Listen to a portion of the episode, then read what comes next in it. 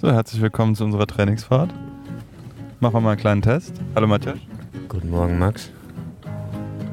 Wir haben uns überlegt, dass ja eigentlich keiner unsere Radiogesichter sehen will. Und deswegen versuchen wir es mal mit einer Tonspur. Denkst du, das ist eine gute Idee, Matthias?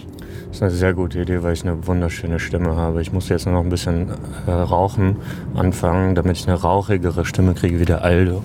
Ciao. Stimmt, wir haben ja eigentlich beide so Schlafzimmerstimmen. Es wird wahrscheinlich äh, der erotischste Sport-Podcast Fecht. auf dem ganzen Markt. Ja, wir fechten auch. Aber nicht so wie ihr denkt, sondern mit Säbeln. Das ist richtig. Ich bin sehr gespannt, äh, ob, ob das hier alles äh, funken wird. Ja, wir hatten, wir hatten angefangen damit, ähm, uns bei der Fahrt zu filmen, ähm, auf dem Weg zu unserem Training und zu erzählen, was gerade so los ist bei uns im Training, in der Saison und vor allem auch in der Olympia-Qualifikation, weil in einem Jahr würden wir beide gerne bei den Olympischen Spielen in Tokio starten.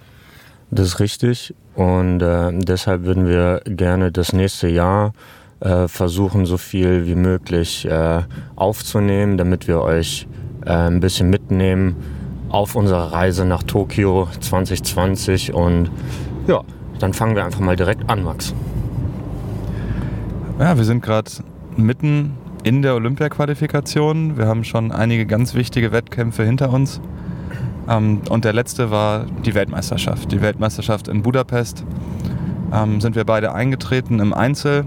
Ich habe es unter die letzten acht geschafft, habe gegen Abedini, ähm, den von uns liebevoll äh, genannten äh, Schritt-Stopp-Sultan, äh, verloren. Ich war dann im Viertelfinale doch ein wenig aufgeregt, obwohl ich gut gesetzt war, eine gute Saison gefochten habe, ähm, bin ich da im Einzel stecken geblieben. Wie lief es denn bei dir, Matthias?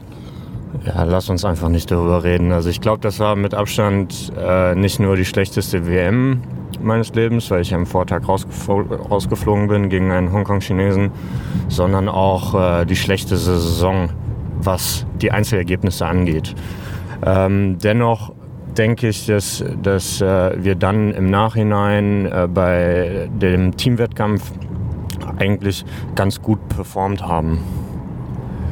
Ja, das ist die Besonderheit bei uns. Ähm, obwohl wir eine Einzelsportart sind, obwohl wir Kampfsport ähm, Mann gegen Mann sozusagen machen, haben wir auch immer einen Mannschaftswettbewerb, ähm, bei dem dann drei ähm, bzw. vier ähm, mit einem Ersatzmann gemeinsam für eine Nation äh, gegen, gegeneinander antreten. Und ja, das kann man wirklich sagen. Ähm, Matjasch hat diese Saison extrem unterschiedlich gefochten, je nachdem, ob äh, sozusagen im Einzelwettbewerb ähm, gegen jeweils einen Gegner oder mit der Mannschaft ging. Ähm, bei mir war es anders. Ich habe äh, die beste Saison meines Lebens gefochten. Ich war bei, wir haben insgesamt ähm, acht Weltcups, ähm, Europameisterschaft und Weltmeisterschaft. Also wenn man jetzt das ganze Jahr zurückschaut, ähm, habe ich von diesen ähm, zehn Turnieren achtmal auf dem Podium gestanden. Also eigentlich total unglaublich. Bin jetzt punktgleich Zweiter mit Ila Derschwitz auf der Weltrangliste. Also für mich selber irgendwie eine Wahnsinnsbilanz im Einzel. Ähm, aber die Olympia-Qualifikation geht eben auch über den Mannschaftswettbewerb. Und dafür war es wichtig, dass wir bei der Weltmeisterschaft jetzt gut abschneiden. Wir waren schon Europameister geworden. Das war ein mega Highlight. Müssen wir, glaube ich, separat nochmal drüber reden. Aber jetzt die jüngere Vergangenheit Weltmeisterschaft. Da haben wir ähm, erstmal gegen Kanada gefochten. Wie war das denn, Matthias? Ja, das hat schon, äh, naja gut, zuallererst haben wir gegen Venezuela gefochten, meine ich. Äh, was äh, schon für mich am, am, Anfang ein bisschen nervenaufreibend war, weil äh, die Vorkämpfe natürlich in äh, einer Nebenhalle gefochten werden. Und äh, da steht das Publikum sehr nah, ähm, die, die Fechtbahnen stehen sehr nah beieinander, es ist sehr laut. Ähm, also das ist schon ähm, für mich etwas unangenehm gewesen und deswegen war ich schon von Anfang an sehr nervös. Natürlich ist man nervös, weil es halt auch eine Weltmeisterschaft ist. Ähm, konnten dann aber Venezuela glücklicherweise niederringen ähm, und äh, dann kamen wir halt gegen Kanada. Kanada ist ein Gegner, den wir ernst nehmen wollten, ähm, wobei ich aber auch glaube, dass wir ein bisschen zu ähm, viel darüber nachgedacht haben und äh, uns zu sehr äh, darauf konzentriert haben, das zu tun, was wir unbedingt machen sollen äh, gegen diese Fechter, anstatt einfach ähm, nach Gefühl zu fechten und das, was wir können, abzurufen, ähm, anstatt irgendwie darüber nachzudenken, ähm, was wer von unseren Gegnern macht. Ja, und dann äh, äh, war es natürlich am Anfang bis zur Mitte des Gefechtes etwas eng. Wir fechten ja neun Gefechte insgesamt. Und ähm, ich denke so, ich meine so bis zum siebten Gefecht war es dann noch relativ eng, aber ich zum Glück hattest du da noch einen, einen sehr guten Tag äh, erwischt und hast Peter und mich so ein bisschen aus der Misere geholfen und Peter hat das dann zum Glück am Ende gut abgeschlossen. Also ich glaube, man kann das ganze Ding schon, äh, auch wenn das jetzt so ein bisschen in Vergessenheit gerät, ähm, weil, weil das ja quasi noch am Vorwettkampftag war, aber man kann das schon als Nervenschlacht bezeichnen. Also da kommt ein Gegner, den, der nicht schlecht ist, wo ähm, ein kanadischer Fechter inzwischen auch ähm, im Einzel sehr erfolgreich ist, aber wo wir natürlich gewinnen wollen, wo wir gewinnen müssen, wenn wir bei Olympischen Spielen dabei sind, äh, wo, wo man also quasi nur verlieren kann. Alle sind aufgeregt, wir vier, der Trainer ähm, und dann haben wir erstmal hinten gelegen und ja, das war schon sehr, sehr aufregend und alle, die drumherum standen, haben das, glaube ich, äh, gespürt, dass wir am liebsten die ganze Tribüne da auseinandergenommen hätten. Ja, das war auch so ein bisschen das Problem. Ähm, mein Vater, also unser Bundestrainer, ähm, neigt natürlich dazu, schnell äh, die Geduld zu verlieren, wenn was nicht hinhaut, so wie wir es geplant haben. Und das äh, bei einem Rückstand gegen Kanada nach dem fünften oder sechsten Gefecht ist halt für ihn äh, kein Spaß mehr. Und wir sind halt bei einer Weltmeisterschaft. Wir nehmen das Ganze ganz ernst. Wir sind versuchen Profisportler zu sein ähm, und dann gegen eine vermeintlich schlechtere Mannschaft äh, so ähm, zurückzulegen, ist eigentlich ähm, nicht sehr entspannt. Ja, entspannt, entspannt war es. Für uns alle nicht ist aber zum Glück ähm, am Ende gut gegangen. Wir haben also Kanada geschlagen, das war unter der Runde der besten 16. Ähm, und nochmal ähm, so zur Erklärung, zur Erinnerung, am Ende der Olympia-Qualifikation, das wird im März sein, sollten wir entweder unter den besten vier der Weltrangliste mit der Mannschaft sein ähm, oder nach diesen besten vier das beste europäische Team. Das heißt, ähm, im Viertelfinale stehen wir Russland gegenüber. Ähm, Russland natürlich auch in der Europazone sportlich gewertet ist damit ähm, mal wieder ähm, ein direkter Konkurrent. Also wir haben dieses Drama irgendwie verdaut gegen, gegen äh, Venezuela und Kanada und können dann am neuen Wettkampftag direkt im Viertelfinale auf der Hochbahn, alles ist dunkel um uns rum, das Spotlight ist an, ähm, die Leute, die mitgereist sind, sind gespannt. Russland natürlich ähm, ein absoluter Top-Gegner. Ja, und dann wird es nochmal spannend. Ja, aber ich, ich denke, wir haben ähm, uns hervorragend auf, auf Russland vorbereitet. Also das war genau die, die Sachen, die du gerade äh, erwähnt hast. Ähm, mit dem Platz, mit dem Spotlight, das ist, das ist das, worauf wir stehen, glaube ich. Also das ist das, was wir brauchen, um konzentriert zu fechten. Eine gute Atmosphäre, ähm, wie bei der EM zum Beispiel. Und ja, also das, natürlich war es spannend. Also wir, äh, Russland ist ein sehr starker Gegner. Wir hatten eine Variable, mit der wir ungefähr ganz schwer umzugehen hatten. Also wir wussten nicht, ähm, was passiert, wenn Jakimenko eingewechselt wird. Jakimenko ist ein, ein erfahrener Fechter, der allerdings das letzte Mal bei den Olympischen Spielen 2016 gefochten hat und da auch sehr schlecht. Und jetzt hat Russland ihn ins, ins Team genommen für die WM nach vier, drei Jahren. Und das war eine Sache, da wussten wir erstmal nicht, äh, wie wir uns darauf vorbereiten sollen, weil wir keine, keine Videos hatten. Wir wussten nicht, wie er ficht, ob er äh, gut vorbereitet ist auf die Weltmeisterschaft oder nicht.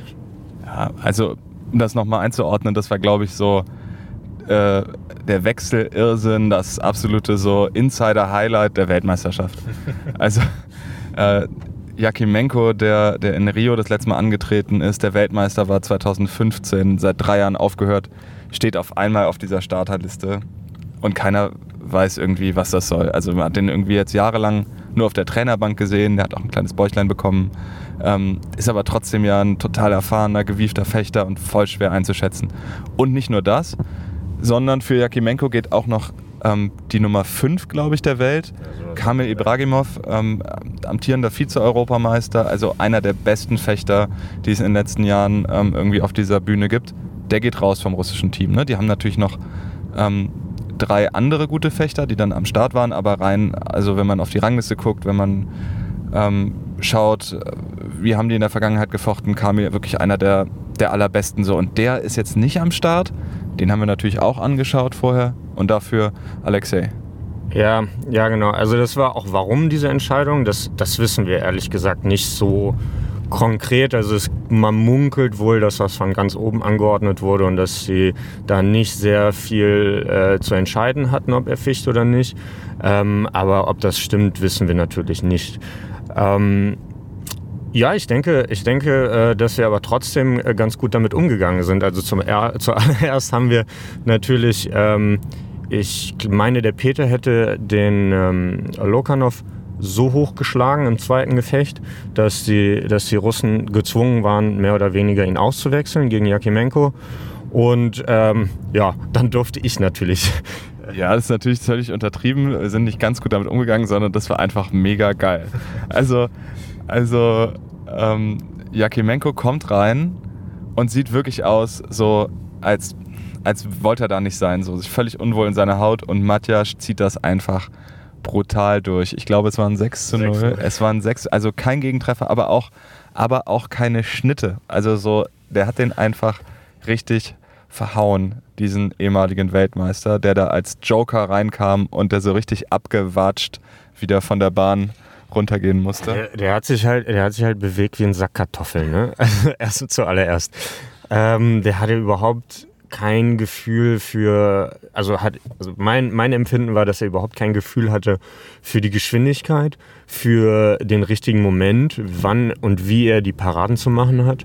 Also das sieht man auch im Video, die Paraden sind, sind riesig, die sind unbeholfen, viel zu früh, viel zu spät teilweise. Also das ist, ähm, also jetzt, das war jetzt kein Anfängerfechten, ne? aber das war einfach ein Fechter, der keine Zeit hatte, sich vorzubereiten, der keinen einzigen Wettkampf in der Saison gefochten hat. Und auf einmal nach drei Jahren, in, das Fechten ändert sich alle zwei Jahre, drei Jahre, also das, das geht so schnell. Und wenn du dann mal ein Jahr raus bist oder, oder vielleicht noch länger, dann äh, sieht es halt so aus. Und äh, witzige Anekdote, der ähm, Gigi Samel ist am Abend dann zu mir gekommen und äh, meinte zu mir, you made my day. Und ich glaube, dass das hätte wahrscheinlich jeder andere auch so gemacht. Ich war halt sehr konzentriert. Ich habe versucht einfach im wahrsten Sinne das durchzuknallen, also so gut und so stark wie ich konnte. Ja, und das war das Ergebnis. das hat dann äh, das Match auch gedreht. Wir haben geführt. Man muss sagen, an dem Tag ähm, war Peter dann wieder irgendwie im Modus. Der hatte äh, auch Knieprobleme vorher, musste viel Schmerzmittel nehmen. Aber als es dann irgendwie so richtig losging und auch diese Spannung der Mannschaft ähm, dann am Start war, hat er, hat er mal wieder ähm, in der Mannschaft super gefochten und das Ding dann auch zugemacht. Wir haben Russland also geschlagen direkten Konkurrenten haben die jetzt auch überholt. Wir sind Vierter der Weltrangliste. Also jetzt mitten, ähm, ja, ungefähr ein bisschen über die Halbzeit in der Olympia-Qualifikation auf einem Qualifikationsplatz. Ähm, jetzt habe ich natürlich ähm, die weniger für uns ähm, spannenden und äh, positiven Geschichten etwas übersprungen. Wir wollen das auch kurz halten, äh, weil da gibt es leider nicht so viel drüber zu sagen. Wir haben noch zwei Gefechte gemacht. Wie war das? Ja gut, wir haben im ersten Gefecht im Halbfinale gegen Korea hoch verloren. Also wir hatten keine Chance. Ähm, das war einfach ein anderes Tempo. Also die, die Jungs waren gut vorbereitet. Ich hatte das Gefühl, dass wir nur äh, Russland im Kopf hatten im ersten Moment und ähm, uns ganz schlecht oder gar nicht auf, auf Korea vorbereitet haben. Ja, und dann passiert das, dass du keine Schnitte hast gegen die Nummer 1 der Welt, wenn die, wenn die dich einfach überrennen. Und ähm, das passiert. Ähm, ich habe versucht, das nicht so, so ernst zu nehmen. Natürlich gab es Diskussionen mit dem Herrn Bundestrainer, aber das war dann so. Und dann im Anschluss haben wir gegen Italien gefochten und ich hatte am Anfang hatte ich ein gutes Gefühl, weil wir die äh, bei der EM geschlagen haben und jetzt nicht souverän, aber wir haben sie geschlagen. Ähm, aber ich hatte, ich hatte das Gefühl, dass sie im letzten Gefecht genau das gemacht haben, was sie zu machen hatten. Also es war genau, äh, genau das, was sie bei der EM hätten machen sollen, um uns zu schlagen, haben sie jetzt bei der WM gemacht und sind dann verdient auch Dritter geworden. Also wir hatten da auch keine Schnitte. Und das, das ist dann halt so. Das geht schnell. Nach einer halben Stunde ist das vorbei, das Gefecht. Ich hatte zusätzlich persönlich jetzt noch das Gefühl, dass ich äh, irgendwie erschöpft war. Ähm, es war eine lange Saison, es war hart und irgendwie war ich in diesem letzten Match äh, dann, dann nicht ganz konzentriert. Als es losging, dann hat Willi mich auch, also unser Trainer, mich auch schnell ausgewechselt. Ich habe nur ein Gefecht da gemacht. Björn kam rein, der hat sich ordentlich präsentiert, aber konnte das Ganze auch nicht rumreißen. Dann hat Peter nochmal eine Aufholjagd gegen Kuratoli gestartet am Ende, was wirklich äh, ganz witzig war, weil er hat dann noch die Zuschauer mitgenommen, die haben angefangen zu klatschen, also hat dann eine Riesenshow gemacht, hat das sichtlich genossen ähm, war aber schon, wir waren schon sehr, sehr weit weg und das sah nicht so aus. Also selbst für uns auf der Bank, man hat kurz vielleicht ein bisschen gehofft, aber ähm, es waren doch sehr viele Punkte Unterschied noch. Ja, es, sowas muss halt früher kommen, so eine Aufholjagd. Also das, im letzten Gefecht, das, äh, das grenzt dann schon an ein Wunder, wenn, wenn er das dann geschafft hätte. Und ähm, ja, das war ganz witzig mit dem Publikum, weil ich auch das Gefühl hatte, dass, dass das Publikum von Anfang an eher auf unserer Seite steht. Vielleicht hat es auch leicht mit meiner Wenigkeit zu tun, weil ich ja für die quasi Ungar bin.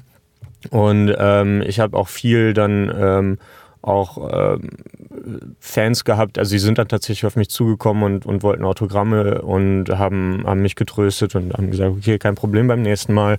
Also war schon, war schon sehr nett und ich hätte mir gewünscht, wenn wir ein bisschen, bisschen besser gefochten hätten, dass wir das Publikum hätten noch besser mitnehmen können, dass sie uns halt wenigstens äh, so gepusht hätten wie bei der also nicht so wie bei der EM, aber so ein bisschen so ähnlich, das hätte vielleicht ein bisschen mehr geholfen. Ja, ich glaube, die Europameisterschaft war so toll, da müssen wir separat nochmal drüber reden. Ähm, aber ich glaube, wir haben jetzt einen ganz guten Rückblick auf die Weltmeisterschaft äh, gegeben, ähm, was für, für uns alle auch sehr aufregend war. Und jetzt geht es wieder los. Ähm, und davon, was jetzt vor uns steht ähm, und auch nochmal separat zur Europameisterschaft, werden wir euch dann ein andermal erzählen. Matthias, du kannst Ungarisch? Dann verabschiede dich doch mal von unseren Zuhörern hier auf Ungarisch. Viszont látásra! Tschüss zusammen. Ciao.